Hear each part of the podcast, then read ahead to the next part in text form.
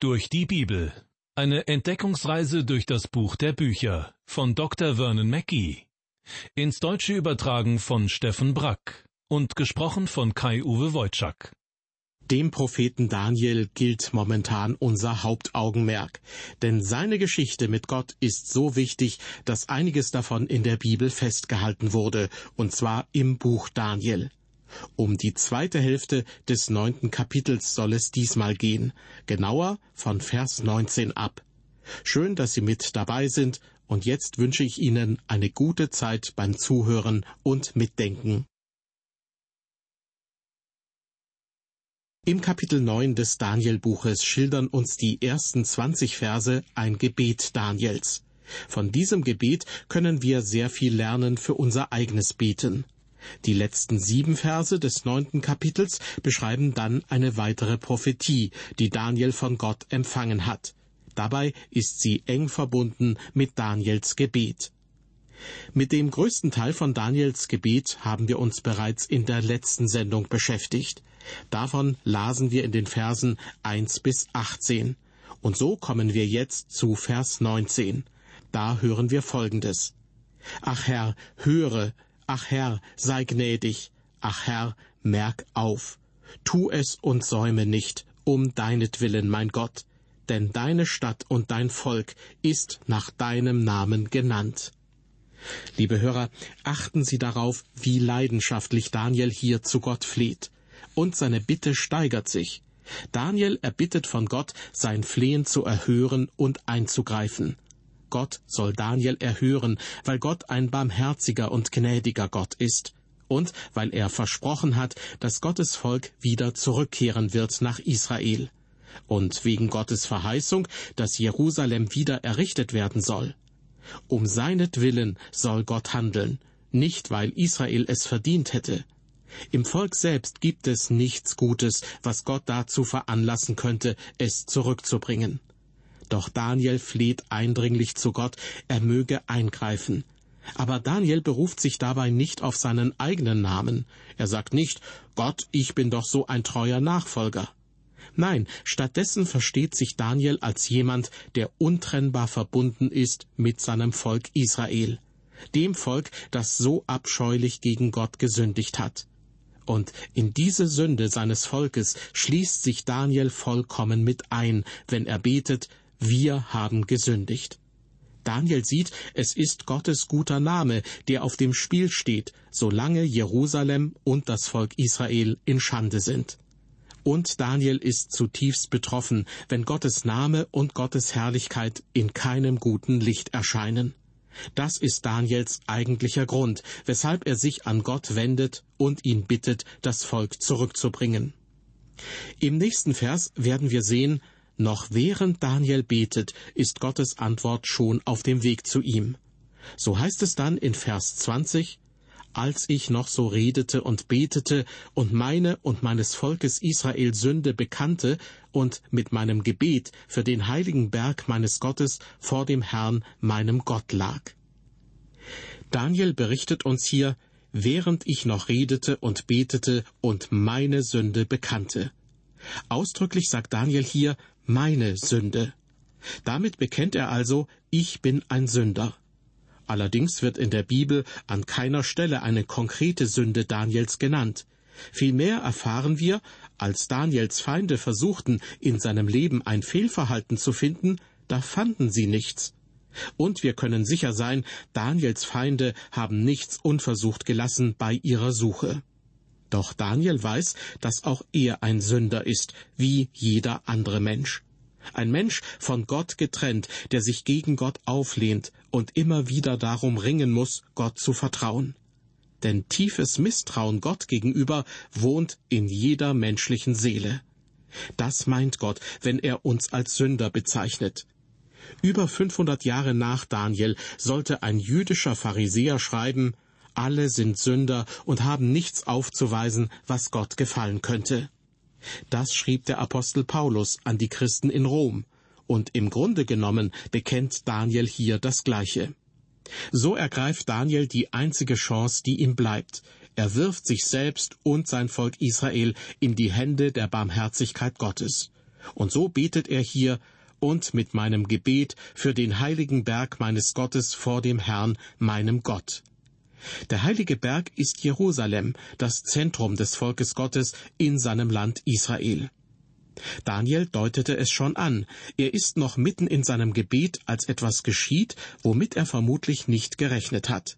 Ich lese Vers 21. Eben als ich noch so redete in meinem Gebet, da flog der Mann Gabriel, den ich zuvor im Gesicht gesehen hatte, um die Zeit des Abendopfers dicht an mich heran. Interessant ist Daniels Formulierung, der Mann Gabriel. Gabriel gehörte zu jenen Wesen aus der Sphäre Gottes, die für uns Menschen normalerweise nicht sichtbar sind. Gabriel ist ein Engel, das heißt übersetzt Bote. Er ist ein Bote Gottes. Mit Gabriel hatte Daniel schon zuvor in einer seiner Visionen zu tun.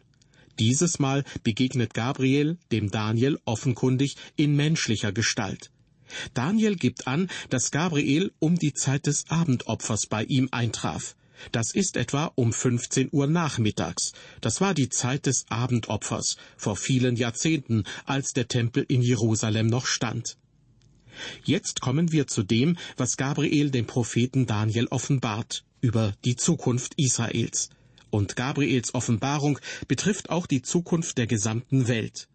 Wir beginnen mit den Versen 22 und 23. Da schreibt Daniel, Und er unterwies mich und redete mit mir und sprach, Daniel, jetzt bin ich ausgegangen, um dir zum rechten Verständnis zu verhelfen. Denn als du anfingst zu beten, erging ein Wort, und ich komme, um dir's kundzutun, denn du bist von Gott geliebt. So merke nun auf das Wort, damit du das Gesicht verstehst. Gabriel betont hier, denn als du anfingst zu beten. Gott antwortet Daniel also umgehend, als er betet. Ich hörte einmal, wie Arno Clemens Gäbelein, ein bekannter Bibelausleger, sagte, ich brauche drei Minuten, um Daniels Gebet hier in Kapitel 9 auf Hebräisch zu lesen. Und daraus zog er dann den Schluss, mit einem Augenzwinkern wohlgemerkt, Gabriel brauchte demnach drei Minuten, um aus der unsichtbaren Welt Gottes zu Daniel zu kommen. Natürlich könnte es auch sein, wenn Daniel mit geschlossenen Augen gebetet hat, dass Gabriel schon zwei Minuten lang von einem Fuß auf den anderen trat und darauf wartete, bis Daniel sein Beten beendet hatte. Doch Spaß beiseite. Festhalten können wir auf jeden Fall, Gott hat Daniel unmittelbar geantwortet. Gerade so, wie er es durch den Propheten Jesaja verheißen hat und es soll geschehen, ehe sie rufen, will ich antworten, wenn sie noch reden, will ich hören. Beeindruckend finde ich auch, was Gabriel zu Daniel sagt. Du bist von Gott geliebt. Wörtlich heißt es hier, du bist ein vielgeliebter oder du bist ein Schatz von Kostbarkeiten. Gott liebt seine Menschen. Das wird in der Bibel immer wieder betont. So heißt es zum Beispiel, aber Gott, der reich ist an Barmherzigkeit, hat in seiner großen Liebe, mit der er uns geliebt hat, auch uns, die wir tot waren in den Sünden, mit Christus lebendig gemacht. Aus Gnade seid ihr gerettet worden. Und wenn wir die Liebe Gottes annehmen, dann können wir sie auch erfahren. Nach diesen einleitenden Sätzen folgt nun die eigentliche Botschaft, die Gabriel von Gott überbringt. Sie beginnt mit den Worten in Vers 24. Da heißt es, Siebzig Wochen sind verhängt über dein Volk und über deine heilige Stadt. Dann wird dem Frevel ein Ende gemacht und die Sünde abgetan und die Schuld gesühnt und es wird ewige Gerechtigkeit gebracht und Gesicht und Weissagung erfüllt und das Allerheiligste gesalbt werden. Gabriel spricht von siebzig Wochen. Dabei bedeutet das hebräische Wort für Woche wörtlich Siebenheit beziehungsweise eine Einheit von sieben. Da es oft für die Einheit von sieben Tagen gebraucht wird, ist uns der Begriff Woche vertraut. Das hebräische Wort kann aber ebenso eine Einheit von sieben Monaten oder von sieben Jahren bezeichnen. Und letzteres ist hier der Fall. Daher wird der Begriff häufig auch mit Jahrwoche übersetzt. Eine solche Jahrwoche umfasst also sieben Jahre. Demnach spricht Gabriel von 70 Jahrwochen. Das sind 70 mal sieben Jahre, also 490 Jahre. Diese 490 Jahre hat Gott selbst festgelegt, und zwar für Daniels Volk, also für das Volk Israel, und für Jerusalem, die Stadt, die Gott erwählt hatte, um dort mitten unter seinem Volk anwesend zu sein. Was soll nun nach Ablauf der 490 Jahre eintreten? Gabriel nennt hier sechs Absichten, die Gott mit seinem Plan verfolgt. Das erste, das Gabriel nennt, nach den 490 Jahren macht Gott dem Frevel ein Ende. Mit anderen Worten heißt das, Gott wird dafür sorgen, dass seine Gebote nicht mehr übertreten werden. Doch wie soll das geschehen? Einer der allerersten christlichen Theologen, nämlich Paulus, schrieb doch, denn eben habe ich allen Menschen, ob Juden oder Nichtjuden, bewiesen, dass sie unter der Herrschaft der Sünde leben. Wenn Gott den Übertretungen seiner Gebote ein Ende machen will, muss er im Grunde genommen etwas ganz Neues schaffen. Wie das geschehen soll, erschließt sich hier noch nicht. Als zweites offenbart Gabriel, Gott wird die Sünde abtun, was so viel heißt wie den Sünden ein Ende machen. Auch hier bleibt die Frage noch offen, wie das geschehen soll, da doch alle Menschen der Macht der Sünde ausgesetzt sind. Es muss eine bahnbrechende Erneuerung her, um dieses Vorhaben zu verwirklichen. Was ist mit der Schuld, die sich im Verlauf der Menschheitsgeschichte bis dahin angesammelt hat? Dazu erklärt der Engel, die Schuld wird von Gott gesühnt. Das ist die dritte Absicht, die Gott seinem Propheten Daniel offenbart. Bislang musste im Volk Israel immer wieder die Schuld des Einzelnen und die Schuld des Volkes mit Opfern gesühnt werden. Doch hier in Vers 24 spricht Gabriel von einer endgültigen Sühne, die nicht wiederholt werden muss. Wie das geschehen soll? Auch dazu sagt Gabriel hier noch nichts genaueres. Was Gabriel hier ankündigt, geht weit über das hinaus, was bis dahin im Bund Gottes mit Israel möglich war. Gabriel kündigt etwas vollkommen Neues an, etwas, das viel weiter reicht als alles, was dem Volk Israel bekannt war. Das zeigt auch Gabriels nächste Ankündigung, seine vierte in Vers 24. Gott wird eine ewige Gerechtigkeit schaffen, heißt es da. Gerechtigkeit ist ja ein Beziehungsbegriff. Wer gerecht ist, der verhält sich der jeweiligen Beziehung entsprechend angemessen. Wenn Gott nun eine ewige Gerechtigkeit ankündigt, dann ist damit von einer Gerechtigkeit die Rede, die er dem Menschen zuspricht. Und davon ist im Neuen Testament immer wieder die Rede, nämlich dass Jesus uns diese Gerechtigkeit erworben hat und sie jedem schenkt, der sich auf ihn verlässt, auf ihn und auf sein Opfer. So schreibt es auch Paulus, Pionier und einer der ersten Gründer christlicher Gemeinden. Jesus Christus hat Gott dazu bestimmt, Sühne zu leisten mit seinem Blut, Sühne wirksam durch Glauben. So erweist Gott seine Gerechtigkeit durch die Vergebung der Sünden, die früher in der Zeit seiner Geduld begangen wurden. So Paulus in seinem Brief an die Christen in Rom. Die Reihenfolge ist bei Paulus die gleiche wie bei Gabriel im Vers 24. Auf die Sühne folgt die Gerechtigkeit. Es ist durchaus möglich, dass Paulus sich auf den Vers 24 hier im Danielbuch bezog, als er seinen Römerbrief schrieb. Als fünftes kündigt Gabriel nun an, Gott wird Gesicht und Weissagung erfüllen. Das Neue Testament betont oft, dass durch Jesus Christus die Prophetie des Alten Testaments erfüllt ist. So heißt es zum Beispiel im ersten Brief an die Korinther, denn alle Zusagen Gottes haben sich in Jesus Christus erfüllt. Wenn Gabriel hier im Auftrag Gottes davon spricht, dass sich nach den 490 Jahren Visionen und Voraussagen der Propheten erfüllen, dann weist er damit auf den einen hin, auf Jesus Christus. Noch eine sechste Ankündigung hören wir von Gabriel. Am Ende der 70 Jahrwochen wird Gott ein Allerheiligstes salben, so heißt es wörtlich. Für Salben steht hier das hebräische Tätigkeitswort Maschach. Dazu gehört das Hauptwort Maschiach, in unserer Sprache mit Messias wiedergegeben. Übersetzt heißt das der Gesalbte. Im Griechischen bedeutet Messias Christos, im Lateinischen Christus.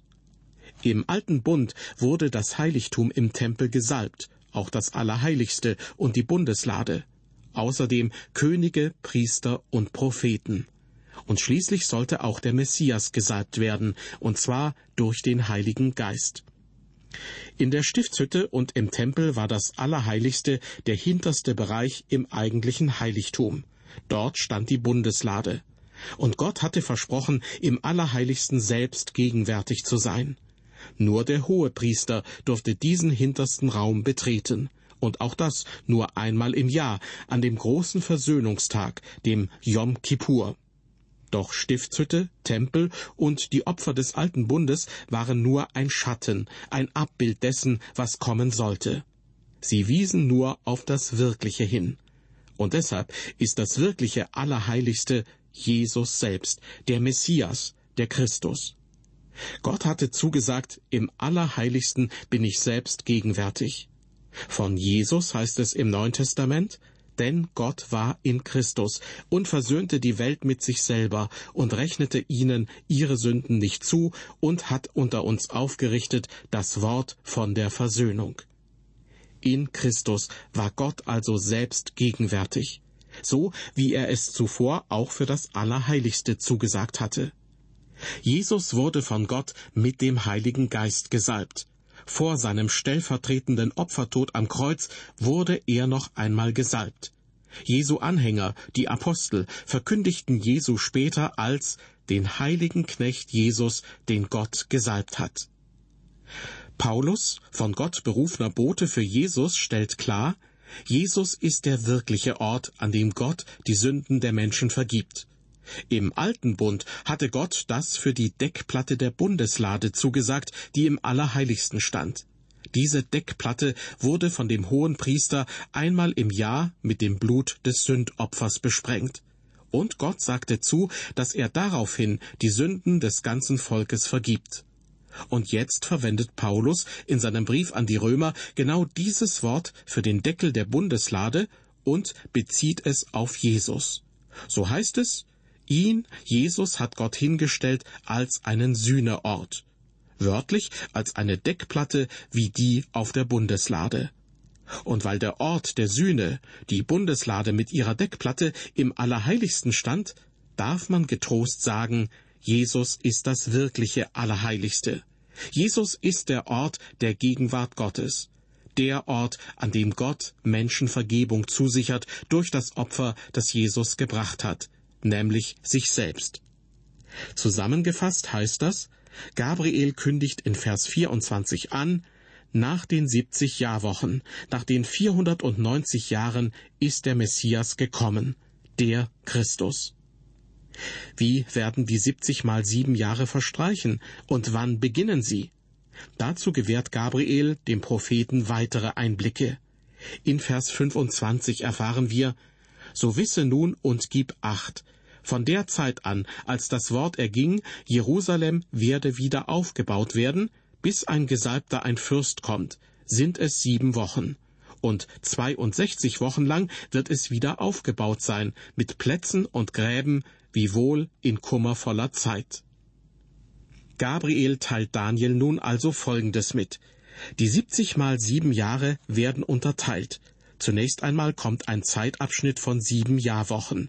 Das entspricht sieben mal sieben, also 49 Jahren. Und danach folgt ein Abschnitt von 62 mal sieben Jahren. Das ergibt 434 Jahre. Zusammen ergeben sich daraus 69 mal sieben Jahre. Es bleiben also von den 70 mal sieben Jahren aus Vers 24 noch einmal sieben Jahre übrig, die sich an die 62 Jahrwochen anschließen. Wann beginnen nun die ersten sieben mal sieben Jahre? Dazu Gabriel, von der Zeit an, als das Wort erging, Jerusalem werde wieder aufgebaut werden. Bereits der Prophet Jeremia sprach davon, Jerusalem wird wieder neu errichtet werden und das kündigte er an kurz vor der Zerstörung Jerusalems im Jahr 588 oder 587 vor Christus. Gehen wir nun von diesem Datum 49 Jahre weiter, kommen wir auf das Jahr 539 bzw. 538 vor Christus. Das wiederum ist genau das Jahr, als der Perserkönig Kyros das Volk Israel in seine Heimat entließ. Der Prophet Jesaja nennt Kyros den Gesalbten Gottes. So spricht auch Gabriel hier von dem Fürsten, der nach den 49 Jahren kommen soll. Es ist ziemlich eindeutig. Der angekündigte Fürst ist Kyros, der Perserkönig. Gabriel spricht in Vers 25 nun auch von dem zweiten Zeitabschnitt, von den 62 Jahrwochen. Dabei definiert Gabriel auch sehr genau, was diese Zeit, die 434 Jahre, kennzeichnet. Und 62 Wochen lang wird Jerusalem wieder aufgebaut sein. Auch wenn Kyros das Volk Israel im Jahr 539 oder 538 vor Christus in seiner Heimat erließ, war Jerusalem zu diesem Zeitpunkt natürlich noch nicht wieder errichtet. Nach Gabriel können also die 62 Jahrwochen erst dann beginnen, wenn Jerusalem wieder aufgebaut ist, und zwar mit Plätzen und Gräben. Gräben ist hier wohl als Befestigungsanlage zu verstehen und diese wurden erst wieder unter Nehemia errichtet. Im Jahr 445 oder 444 vor Christus stattete Artaxerxes, der Perserkönig, Nehemia mit allen nötigen Vollmachten aus und ließ ihn nach Jerusalem ziehen, um die Stadt wieder aufzubauen. Die Bauarbeiten haben einige Jahre in Anspruch genommen.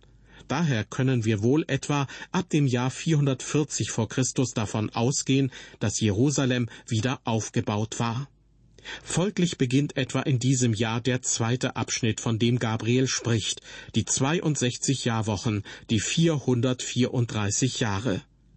Dann erreichen wir das Ende dieses zweiten Abschnittes um das Jahr 6 vor Christus.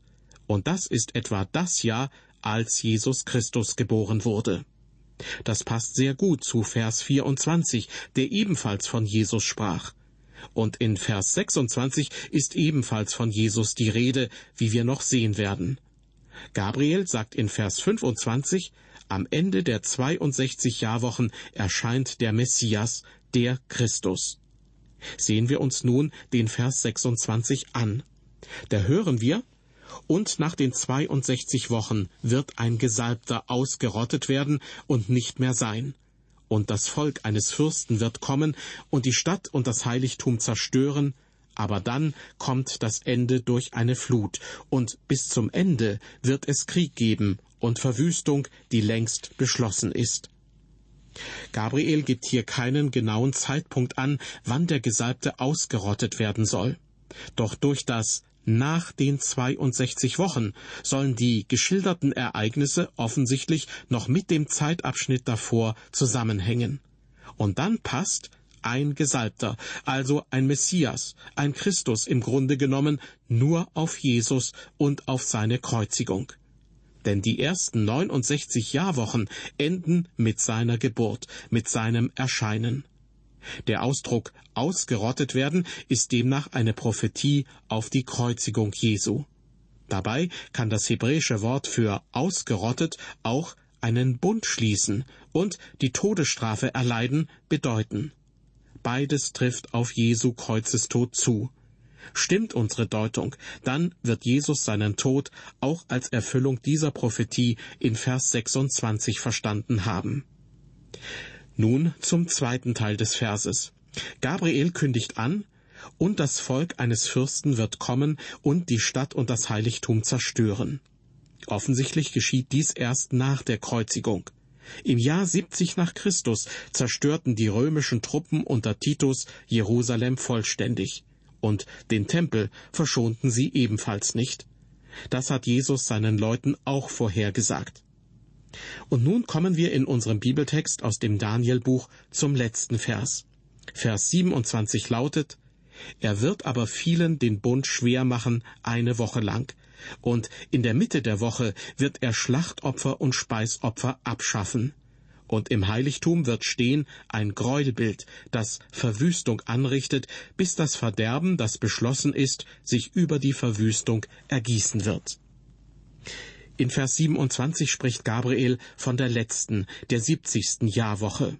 Das meint er, wenn er sagt, eine Woche lang. Die Übersetzung der Lutherbibel ist hier vermutlich irreführend. Vielen den Bund schwer machen. Andere Übersetzungen gehen mehr mit der hebräischen Bedeutung der Worte und übersetzen und stark machen wird er einen Bund für die vielen. Gott wird einen starken Bund für viele aufrichten. Das erinnert an den neuen Bund, den Jeremia verheißen hat. Und das Lesen des Propheten Jeremia ist der Startpunkt für das Kapitel 9 im Buch Daniels, dessen Ende wir hier vor uns haben.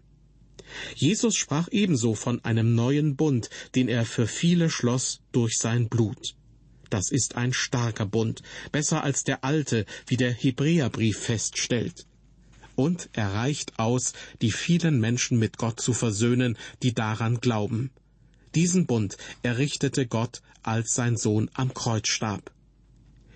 In der siebzigsten Jahrwoche also findet die Kreuzigung Jesu statt. Und Gabriel gibt noch mehr Hinweise. Und in der Mitte der Woche wird er Schlachtopfer und Speisopfer abschaffen. Gott wird in der Mitte der Woche die Opfer abschaffen.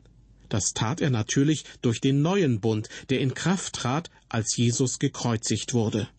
Dadurch wurden die alten Opfer überflüssig. Denn das wirkliche Opfer, auf das die Alten hinwiesen, war nun dargebracht. Jesus selbst, ganz Gott und ganz Mensch. Die zweite Hälfte von Vers 27 lautet wörtlich, und auf dem Flügel von Gräueln kommt ein Verwüster, bis fest beschlossene Vernichtung über den Verwüster ausgegossen wird. Es waren die Römer, die als Besatzungsmacht die Kreuzigung Jesu ausführten, auf Druck der führenden Juden. Das römische Feldzeichen war der Legionsadler. Den empfanden die Juden als Gräuel, weil die Abbildung gegen das Bilderverbot Gottes verstieß.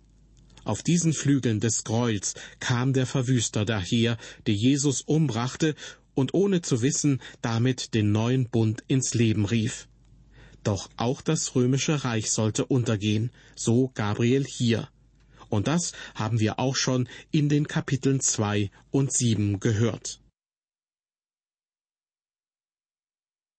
Seit Jesus gibt es Versöhnung für die vielen, Versöhnung mit Gott, und die wünsche ich Ihnen auch. Wir haben das Kapitel 9 im Danielbuch nun abgeschlossen. In der nächsten Sendung werden wir dann mit dem zehnten Kapitel beginnen. Schön, dass Sie zugehört haben. Gott segne Sie.